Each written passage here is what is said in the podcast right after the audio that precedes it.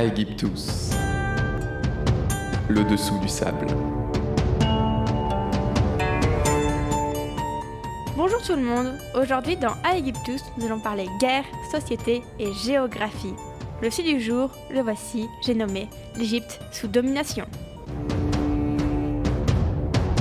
Et si je vous disais que l'Égypte a bien souvent été conquise par d'autres pays? Ah, c'est pas de ça qu'on parle quand on dit Égypte, car les beaux pharaons venaient parfois de très loin. Bon, jusqu'à 2065 avant notre ère, tout est ok. Les pharaons règnent, le pouvoir est plus ou moins stable, la haute et la basse Égypte sont unifiées, le roi perd un peu de son pouvoir à côté gouverneurs de province qui deviennent bien bien riches, mais le pays est stable. Mais, mais, mais, ne serait-ce pas les Nubiens que l'on aperçoit sur des gravures? Ils ne règnent pas, mais ils font partie de l'armée et de l'administration. Si le pharaon n'est pas content, il en aura pour ses frais. En effet, les Nubiens règnent particulièrement sur la culture égyptienne. Entre moins 1785 et moins 1680, lors de la deuxième période intermédiaire, c'est la confrontation sur confrontation. Tout d'abord sous domination Hyksos, les Hyksos qui apportent le cheval, le char ou encore le fer en Égypte. Le pays se libère pour tomber aux mains des Hittites. C'est alors qu'un pharaon sauve les frontières. C'est grâce à un certain Ramsès II qui, selon la légende, les aurait tous battus d'un seul homme à Kadesh. Tu vas vite comprendre. J'espère que tu sais ce que tu fais. Douterais-tu de moi? Je préfère ne pas répondre à cette question. Je vais avoir besoin de toi. Visse ce bouclier.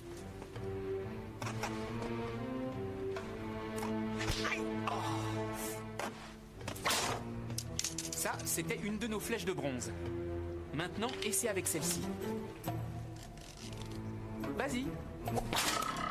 Seule une flèche hittite peut transpercer un bouclier. Mais oui, bien sûr, les flèches hittites sont en fer. Nous devons réunir le conseil sur le champ. Imaginez-vous un homme à moitié nu sur un char fabriqué un peu n'importe comment parce que la technologie de l'époque n'était pas encore au point. Les Hyksos avaient beau avoir apporté leur, leur technologie, les Égyptiens ne la maîtrisaient pas encore assez. Euh, et donc se battre contre un petit million de personnes mieux armées, que lui. Alors, il a gagné avec son armée? Pas vraiment. Et oui, les Égyptiens avant cela étaient archi nuls à la guerre. Ils ne montaient pas à cheval, ne fabriquaient pas de chars et leurs armes étaient en bronze, donc peu solides et moins tranchantes. Euh, le fer qui était maîtrisé par les Hyksos et après euh, maîtrisé principalement par les Hittites, donc euh, Ramsès II ira battre à Kadesh. Mais alors, qui gagne cette bataille de Kadesh? Les Hittites, il est vrai qu'ils maniaient encore mieux le fer que les Hyksos et euh, qu'ils connaissaient particulièrement l'art de la guerre. Eh bien, personne n'a gagné. Les frontières n'auraient pas bougé d'un poil, match nul, tout le monde rentre, chez soi. Entre euh, 1085 et 665 avant Jésus-Christ, c'est la troisième période intermédiaire.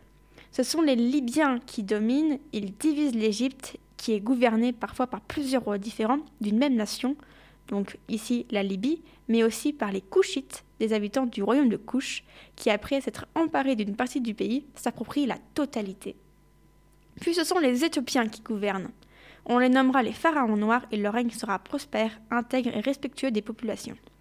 Les cultures égyptiennes et éthiopiennes se mêlent et ainsi naîtront de nouveaux mythes et de nouvelles légendes.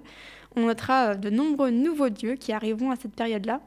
Il en va de même avec Couche et les Libyens, mais euh, ce sont les Éthiopiens qui sont restés dans les mémoires.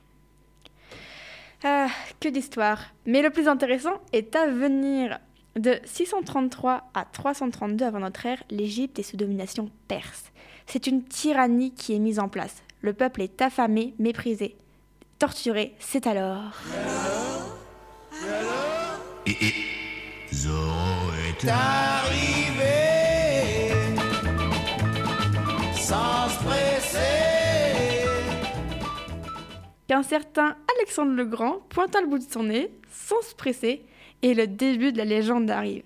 Il vient de Macédoine, il a conquis le monde, de la Grèce à l'Inde, et il boute les Perses hors d'Égypte. Enfin, il décapite le roi plus précisément. Et ce jeune prince fondera donc une ville très méconnue de nos jours, Alexandrie.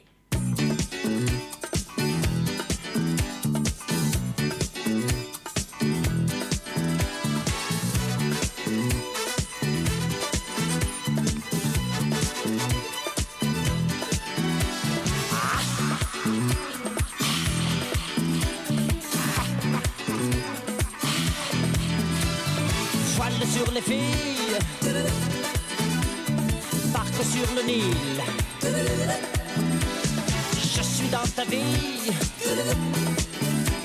je suis dans tes bras.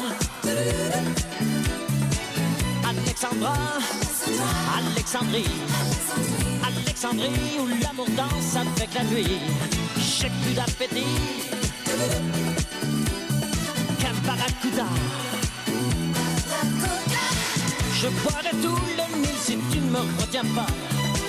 Je boirai tout le Nil si tu ne me retiens pas. Alexandrie, Alexandra, Alexandrie où l'amour danse au fond des bras. Ce soir j'ai de la fièvre et toi tu meurs de froid.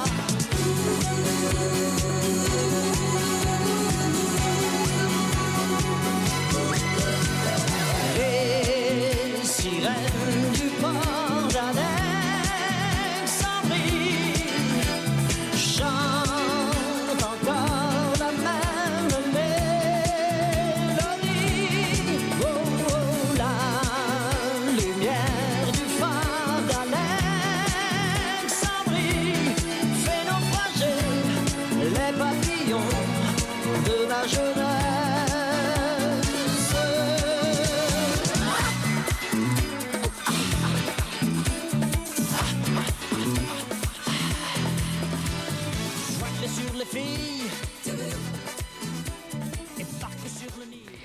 C'était Alexandrie Alexandra de Claude François.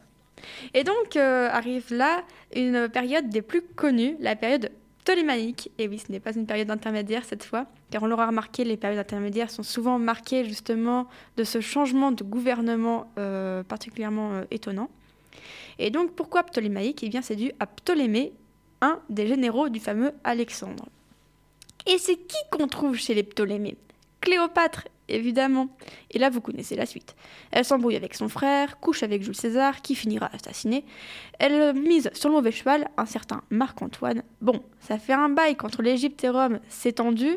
Le propre père de Cléopâtre était allé jusqu'à Rome pour supplier les Romains de ne pas détruire son pays. Et Cléo est mise sur l'indépendance de l'Égypte. Elle, ce qu'elle veut, c'est vraiment un pays indépendant et libre. Et Rome, euh, ben, c'est Rome. Comment ça, l'Égypte n'est pas... euh, bah, euh, c'est pas une pseudo-reine étrangère qui va tout décider quand même? Bref, Marc-Antoine meurt et notre petite Cléopâtre aussi. Et l'Égypte devient romaine en moins 30. Jusqu'à l'arrivée des conquêtes arabes, mais ça, c'est une autre histoire.